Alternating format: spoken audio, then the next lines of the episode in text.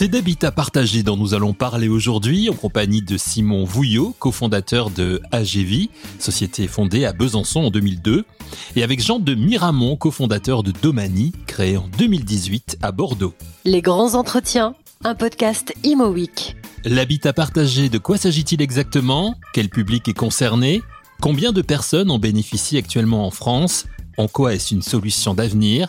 Nous allons tenter avec nos intervenants de répondre à toutes ces questions, mais dans un premier temps, faisons connaissance avec eux et leur structure. Et tout d'abord, Simon Vouillot, pouvez-vous nous présenter AGV, société que vous avez cofondée, comme je le disais au tout début de cette émission, il y a tout juste 20 ans? Oui, un peu moins de 20 ans parce qu'il a fallu un temps pour maturer, on va dire, notre projet. Mais effectivement, euh, on a réfléchi au début des années 2000. Ça s'est concrétisé en 2008 par l'ouverture de notre premier site d'implantation, ce qu'on appelle les maisons AGV. Et les maisons AGV, en quelques mots, c'est quoi? Ce sont des, colocations qui hébergent des personnes âgées dépendantes. J'insiste sur le dépendante parce que c'est un peu là notre originalité. Nous, d'entrée de jeu, on a souhaité s'adresser à un public donc en perte d'autonomie, quelque part en fin de parcours à domicile, avec l'idée toute simple de dire, euh, voilà, moi, une personne qui a 90 ans, qu'est-ce que j'ai comme solution autre que l'EHPAD lorsque je ne peux pas rester à domicile? Et la réponse, ça partait euh, dans deux directions qui sont toutes les deux indispensables. Une première, c'est l'habitat, où est-ce que je vais habiter, donc euh, l'idée d'une colocation à huit personnes âgées. Et la deuxième, c'est l'accompagnement, puisque euh, pour bien vivre, quand on est en, en, perte d'autonomie, il faut être accompagné pratiquement 24 heures sur 24, enfin, selon les cas, bien sûr, hein, c'est individuel. Et donc, nous, notre solution, notre idée, c'était d'avoir des auxiliaires de vie qui accompagnent les personnes au sein de la colocation et qui vivent à l'étage du bâtiment, ce qui permet d'être beaucoup plus disponible, euh, par exemple la nuit en cas de, de, de problème. Est-ce que c'était quelque chose d'avant-gardiste il y a 20 ans déjà? Oui, sincèrement, je pense qu'on peut le dire parce qu'on était les, on était les premiers, on a peut-être un peu été les précurseurs. Je pense qu'à l'époque, on était dans une idée encore très épadée. C'est étonnant d'ailleurs, hein, en 20 ans, comme, comme les choses ont évolué. Vous voyez, je vais vous donner un exemple. On s'implante à chaque fois dans des communes, donc en partenariat avec la, mairie, le maire. Et moi, je me souviens, il y a 20 ans, les premiers maires qu'on a vus, c'était toujours des maires qui nous disaient, bah, moi, j'avais un projet d'EHPAD, et puis j'ai compris que je l'aurais pas parce que bah, y a peut-être plus les financements et tout ça. Alors qu'aujourd'hui, les maires qu'on voit nous disent plus ça du tout. Ils nous disent, je veux une solution type AGV. Hein. C'est vraiment les mentalités ont évolué. Alors je ne sais pas si, si nous on a contribué, enfin quelque part on avait anticipé cette évolution et on a apporté une solution à l'époque où les gens ressentaient surtout des problèmes. Jean, vous euh, vous définissez votre société euh, Domani comme de l'entrepreneuriat social. Vous précisez mettre nos aînés au, au cœur de ville. Est-ce que vous voulez bien développer cette idée pour nous? Et ensuite j'ai une autre question qu'est-ce qui pousse un jeune homme de 25 ans à s'intéresser justement à l'avenir de ses aînés? Pour répondre à, vos questions dans l'ordre, je, pense de, manière générale, on reprend, comme Simon, on défend un modèle pour des personnes âgées en perte d'autonomie et à taille humaine, et en même temps permet d'être en, sécurité chez soi. Je pense que ce qui est important, c'est le, cœur de vie et le cœur de ville. Euh, effectivement, quand on compare à, à les habitats d'Omani ont vocation plus à être euh, en cœur de quartier ou en cœur de ville ce qu'on a remarqué, c'était vraiment la, nécessité d'être inclus euh, dans un tissu qui était euh, enfin, voilà, très, très conséquent déjà d'initiative euh, du territoire. Je pense à évidemment ce qui est médical, les cabinets d'infirmiers, libéraux, des kinés, des médecins, etc., etc., mais aussi pour des activités, des associations, la maison de quartier ou la maison des, personnes âgées de la ville, etc. Donc ça, c'est quelque chose que les personnes âgées connaissent déjà quand elles habitent à Pessac, par exemple, où est situé notre premier habitat, et c'est quelque chose qu'elles ont envie, elles continuent à avoir envie, au moins, d'être à proximité. Euh, répondre à votre deuxième question, comment est-ce que euh, on se lance maintenant dans une aventure entrepreneuriale à destination d'un public fragile et en particulier des personnes âgées? En perte d'autonomie Je pense que c'est pas, euh, enfin voilà, personnellement, c'était pas une, évidence qui était le fruit de, de, de, de 20 ans de, travail déjà dans, un secteur. Je pense que c'était vraiment une vocation qui est née de, bah, de l'évidence de, de, cette problématique euh, quand on est conscient de l'évolution démographique d'une part, quand on est au contact de ses grands-parents. Euh, disons que nous, en fait, la, la démarche, ça a été d'abord de travailler avec certains acteurs pour les aider dans leur développement sous la forme plutôt de conseils pendant six mois avec Oscar, euh, mon associé. En fait, en parallèle de cette confrontation terrain et de, du recensement des problématiques qu'on pourrait recevoir de leur part, de lancer un premier projet rapidement sur le APSAC pour pouvoir expérimenter. Jean Domani a obtenu cette année le prix Silver Valley. De quoi s'agit-il exactement? Et pour une jeune société comme la vôtre, ça représente quoi? Alors, si vous voulez, Silver Valley fait partie des, références pour justement les projets d'innovation dans le domaine, alors ce qui s'appelle la Silver Economy, mais de manière générale, on va dire le bien vieillir. Euh, l'idée du prix, c'était justement de mettre en avant des jeunes acteurs euh, innovants et qui ont vocation à changer les choses. Je pense c'est assez intéressant aussi euh, de voir que Domani était primé, donc on a, on a, on a été lauréat cette année de, de ce prix ce qui traduit aussi vraiment le changement de regard sur l'habitat partagé, euh, le fait qu'il y a une prise de conscience, et notamment auprès de, enfin voilà, de membres du jury qui sont impliqués sur les sujets du vieillissement. Je pense à la CNAV, euh, je pense euh, à la CNSA, je pense à des mutuelles, des caisses de retraite, etc., etc. pour qui c'est aussi devenu un enjeu du quotidien, avec donc évidemment ce côté innovant qui de plus en plus est réussi à être traduit dans les faits par les porteurs de projets et notamment de Mani euh, sur une nouvelle approche de service, une nouvelle approche de l'habitat, comment est pensé le lieu, etc. Et aussi une nouvelle approche de comment le rendre accessible massivement, puisque le problème euh, de, du changement démographique, et je pense que on aura un vrai problème dans dix ans si on ne résout pas euh, cette question de l'accompagnement des personnes en perte d'autonomie. Donc, nous, Domani, c'était aussi un de nos arguments dans ce prix-là, c'était réussir à mettre en place un mode opératoire pour essayer d'essaimer euh, sur le territoire cette solution. Maintenant que nous connaissons mieux Simon Vouillot et Jean de Miramont et les entreprises qu'ils ont chacun co-créées, intéressons-nous plus précisément à la notion d'habitat partagé. De quoi s'agit-il exactement? Pour qui? Quels sont ses avantages en termes de coûts notamment? Sachant qu'aujourd'hui cela concerne environ 5000 personnes sur le territoire français, ce qui n'est pas un nombre particulièrement élevé. Simon Vouillot. Euh, quand on parle d'habitat partagé, ça peut être effectivement euh, très large, très vaste. Euh, il faut s'entendre aussi sur le champ dont on parle, sur ce que nous sommes, nous, dans le, collectif sur l'habitat partagé. L'idée qui nous réunit, c'est tout simple. Il y a deux mots, habitat et partagé. Et deux, et deux ont leur sens. Habitat, c'est déjà l'idée de domicile. C'est-à-dire que je suis dans un habitat, je suis chez moi. Par opposition, en tout cas, on va pas parler forcément d'opposition, mais par alternative à l'institution, à l'établissement c'est-à-dire une solution de domicile de chez soi. Et puis partager, ben, ça veut bien dire euh, que on partage à la fois de l'habitat et de l'accompagnement. Donc, euh, dans les solutions d'habitat partagé, on va retrouver cette notion de j'habite, on habite ensemble, avec des formes très diverses. Ça peut être au sein d'une colocation, par exemple, on est vraiment dans le même logement, ou ça peut être des logements indépendants mais regroupés avec des espaces communs. Et puis cette notion de partage de l'accompagnement, qui peut être euh, de la surveillance, de l'animation, de l'aide à domicile pour les personnes âgées ou les personnes handicapées les plus en perte d'autonomie.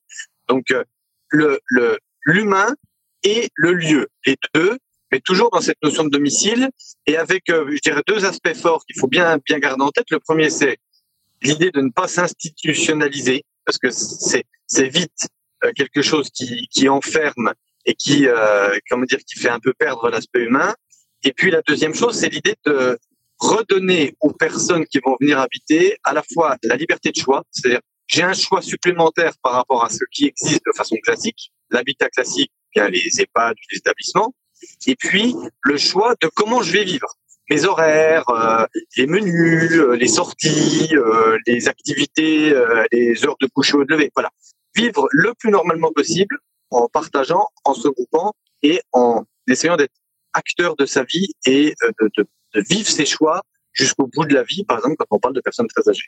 Dans Jean, pour être, pour être concret, l'habitat partagé, comment, comment ça marche exactement? C'est quoi? Est-ce que vous pouvez nous, nous, nous, le définir très concrètement? Bah écoutez, je vais vous donner l'exemple du premier habitat partagé de Domani qui a ouvert à, à Pessac.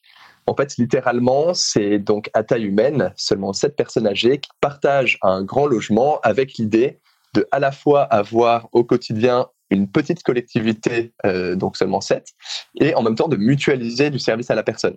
Quand je compare à d'autres solutions qui existent d'hébergement, par exemple, pour, euh, pour des personnes âgées, hein, type euh, EHPAD ou type résidence service senior, l'idée ici, donc forcément, vous avez une différence d'échelle, 7 contre 80, plus de 100 pour euh, ben, un EHPAD ou une résidence-service. Et vous avez évidemment aussi une différence d'intensité du projet de vie ensemble.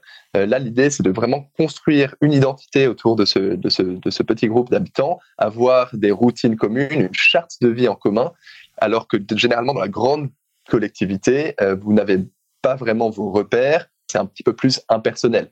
Pour l'EHPAD, avec la, particularité aussi que c'est médicalisé, donc vous avez ce sentiment de euh, voilà de, de, quasi hôpital et avec d'ailleurs de plus en plus une grande perte d'autonomie dans les EHPAD aujourd'hui. Est-ce qu'au niveau du coût, on s'y retrouve aussi pour pour les personnes? Parce que l'EHPAD, on sait déjà ce que ça coûte. Est-ce que l'habitat partagé est plus avantageux, plus intéressant? De manière générale, là-dessus, ça dépend euh, vraiment des, d'une part de, du positionnement des différents, euh, des différents porteurs de projets, et ça dépend aussi de la perte d'autonomie euh, des personnes qui habitent. Concrètement, ça pourrait être extrêmement moins cher euh, qu'un EHPAD parce que les personnes âgées sont assez autonomes et en fait mutualisent du service, mais de manière raisonnable. Ça pourrait être, par exemple, voilà, si on prend, je ne sais pas moi, un béguinage finalement seulement quelques activités communes, enfin voilà, plusieurs fois par semaine, ça pourrait être de manière générale moins cher, mais on va dire euh, entre 0 à 20% moins cher, qui je pense est la fourchette sur laquelle, euh, bah avec, euh, avec Simon Dagevi, mais d'autres acteurs comme, comme Cosima, les Pénates ou Domanique, on se situe, et là-dessus, avec quand même une sécurité qui est importante et qui permet à certaines personnes âgées,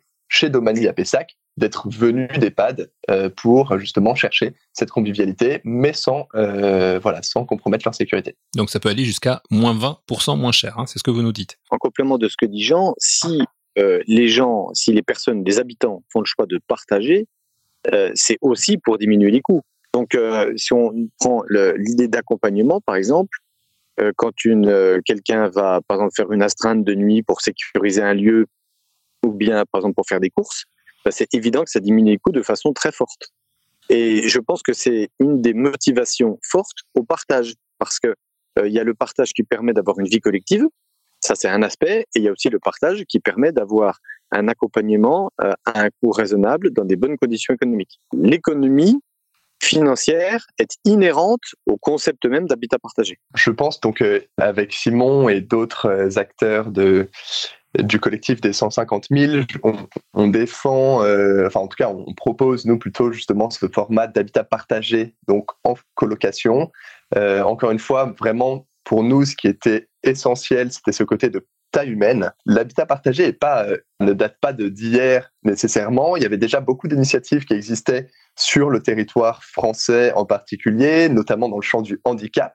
Donc c'est vraiment toutes ces initiatives locales qui se sont pas mal consolidées et structurées, notamment avec la loi Elan 2018, mais pas que. Et on voit que maintenant, il y a vraiment une tournure nationale et une prise de conscience aussi euh, de différents acteurs, hein, personnes âgées, euh, collectivités, euh, même dans le monde de l'immobilier, et ça, ça nous concernera plus tard après. Mais voilà, donc il y a vraiment une convergence et, ce collectif des 150 000 avec justement pas mal comme ça de petites initiatives et d'autres un peu moins petites qui se rassemblent, ça, ça montre bien cette convergence. Je me permets, si c'est possible, c'est important ce que dit Jean parce que si on, si on se réfère à la dimension historique, l'habitat partagé sur le fond, ce n'est que le retour à une forme d'habiter ensemble très ancienne. C'est-à-dire qu'en fait, nos sociétés depuis 40 ou 50 ans ont un peu oublié cette façon de vivre et sont revenus vers quelque chose de très individuel et en fait, nous, on réintroduit quelque chose qui, sur le fond, est très ancien. À la, ferme, les paysans, y a 100 ans, ils partageaient beaucoup de choses. En ville, c'était pareil. Par exemple, le, le, le, modèle haussmanien, on dit toujours qu'il y avait tout le monde sous le même toit, depuis la bonne qui était sous sa, sous les toits, jusque évidemment les, les, bourgeois qui avaient eux les beaux appartements, mais c'était comme partagé. Euh, les grands seigneurs dans les châteaux euh, sous l'ancien régime, ils partageaient aussi beaucoup de choses. Donc sur le fond, alors évidemment, on modernise, qu'on adapte à la, à la, à la société de maintenant. Il ne s'agit pas de revenir en arrière, mais quelque part, je pense que c'est un peu un retour à une forme collective très ancestrale, très très très humaine sur le fond, qu'on a un peu oublié dans les années 40. Enfin, en gros, les, les 30 glorieuses et, et voilà, mmh. parce qu'on est parti avec l'industrialisation, avec l'automobilisation de la société, on est parti sur des choses très individuelles et on revient un peu en arrière notamment parce que la société vieillit et que du coup on retrouve le besoin de ces solutions-là. C'est un retour aux fondamentaux quelque part, remettre l'église oui, au centre du village, comme on dit. Oui, oui, je crois que c'est comme ça qu'il faut le vivre et qu'il faut le décrire, parce qu'à la fois on est innovant. D'ailleurs, vous, vous nous interrogez, bah là Jean, il a 25 ans, vous posez la question en disant mais pourquoi des jeunes? Et puis en même temps, on se reconnecte à des choses très anciennes. Jean-Denis Ramon évoquait il y a quelques minutes le collectif des 150 000 en 2030, un collectif lancé en mars dernier. Qui en fait partie? Quel est son but? Et quelles sont ses actions? Réponse de nos deux intervenants, Simon Vouillot, cofondateur de AGV, et Jean-Denis Ramon, cofondateur de Domani.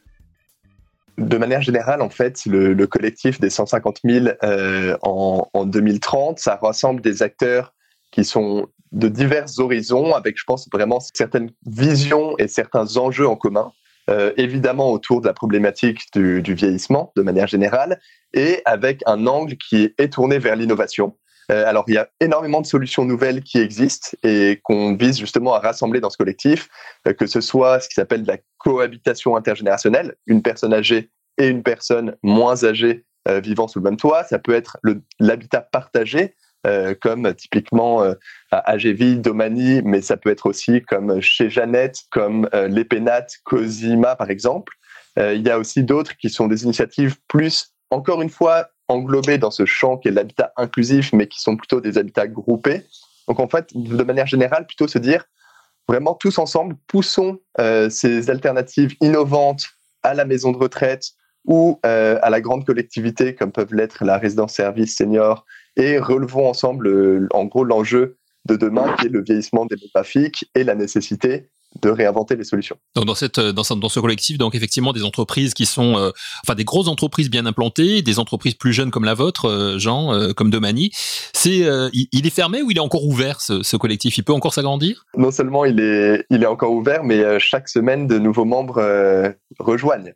Là, c'était encore le cas euh, les, derniers 15 jours avec euh, trois nouveaux membres. Non, vraiment, la notion d'ouverture, c'est importante. Et d'ailleurs, c'est ce qui, au petit à petit, a permis de nourrir l'échange autour bah voilà, de différents pôles de compétences. Vraiment, nous, Domani, pourquoi est-ce qu'on s'est dit, bah, c'est une, super idée, euh, simplement parce que d'une part, ça défend cette identité de l'innovation, et en plus, ça démocratise, ça montre au, grand public et ensuite au public de professionnels aussi ce que c'est que l'habitat partagé et ce que c'est que la diversité dans l'habitat partagé. Ce qui nous réunit, je pense, c'est aussi cette idée que on est vraiment des faiseurs, c'est-à-dire que ce, on tous des acteurs, alors associatifs, euh, entreprises, tous les statuts, hein, tous les toutes les, publics différents, des façons de faire différentes, mais c'est vraiment cette idée qu'on est des faiseurs, c'est-à-dire qu'on agit, euh, on monte des projets on a envie de se développer beaucoup, hein, parce qu'il y a un besoin énorme, énorme, et quand on fait le bilan de ce que nous sommes, c'est encore tout petit par rapport aux besoins, donc cette conviction aussi que qu'on a amené à beaucoup grandir. Hein.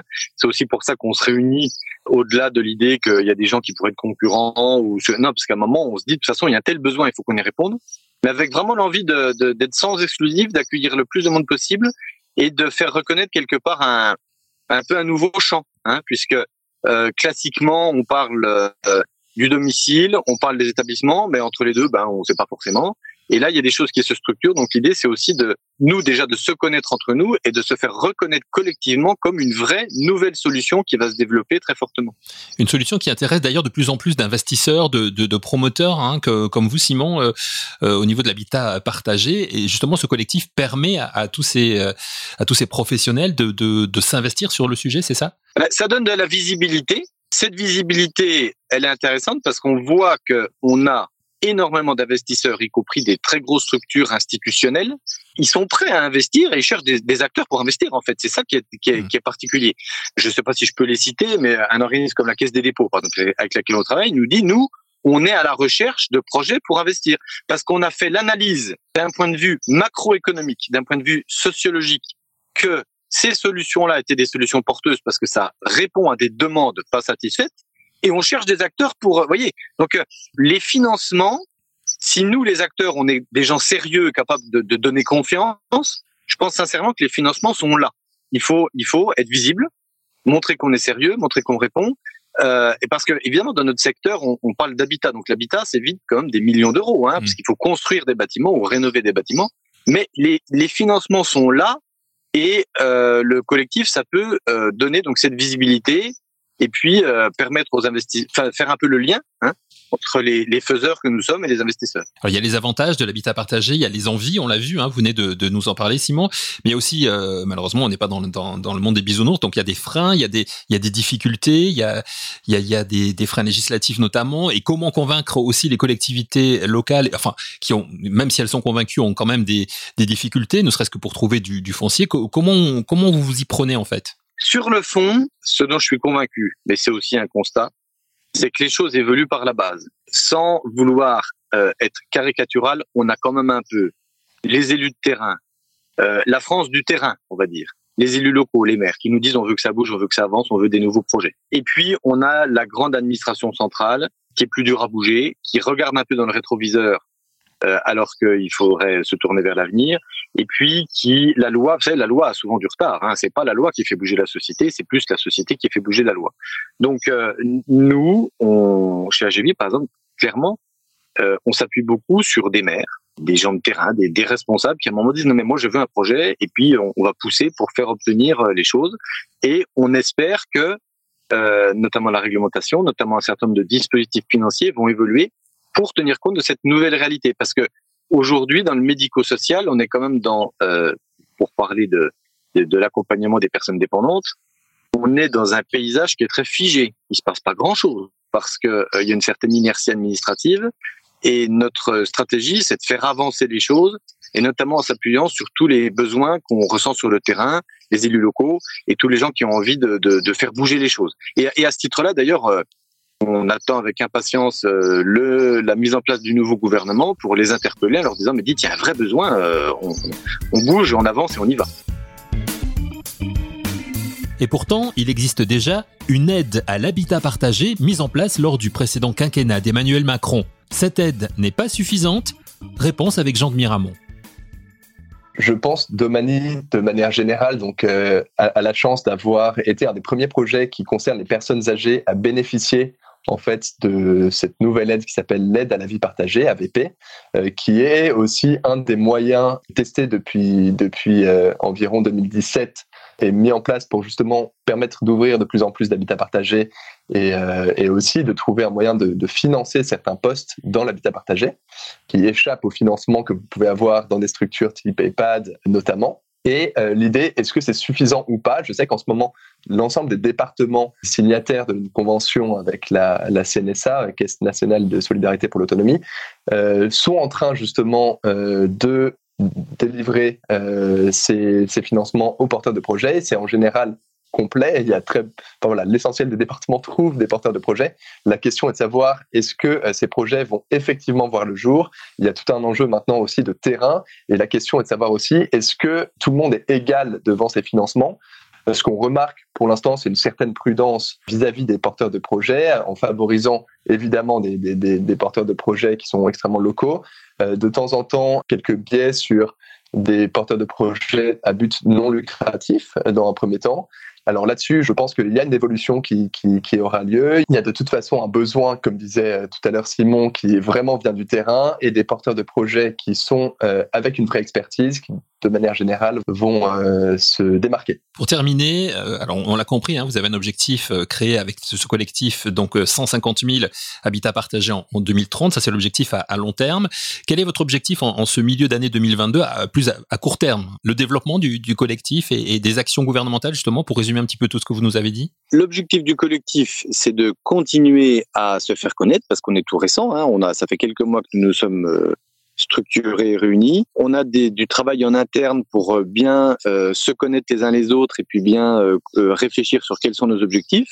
Et puis à court terme, c'est d'interpeller les pouvoirs publics, notamment le gouvernement qui va se mettre en place, les parlementaires, sur à la fois ce que nous sommes, les, les enjeux en termes de développement, et puis de dire, d'un point de vue quantitatif, c'est pour ça qu'on a fait le choix du collectif des 150 000, de dire écoutez, on est on a un objectif qui est euh, au moins 150 000 personnes dans des formes d'habitat partagé d'ici 2030, hein, qui était un peu l'objectif de l'État. Qu'est-ce qu'on met en place pour y arriver?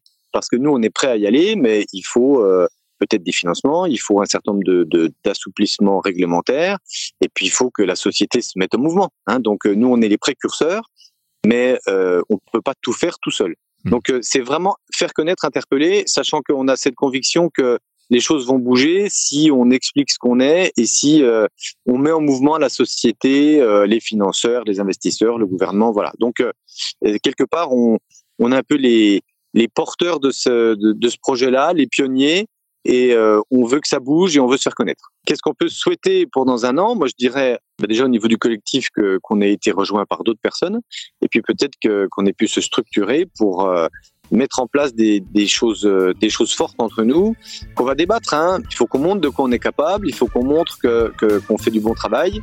Euh, J'espère que dans un an, on aura des résultats concrets. Et c'est bien sûr ce que nous souhaitons à ce tout jeune collectif des 150 000 en 2030. On pourra se donner rendez-vous justement dans un an pour faire un premier bilan.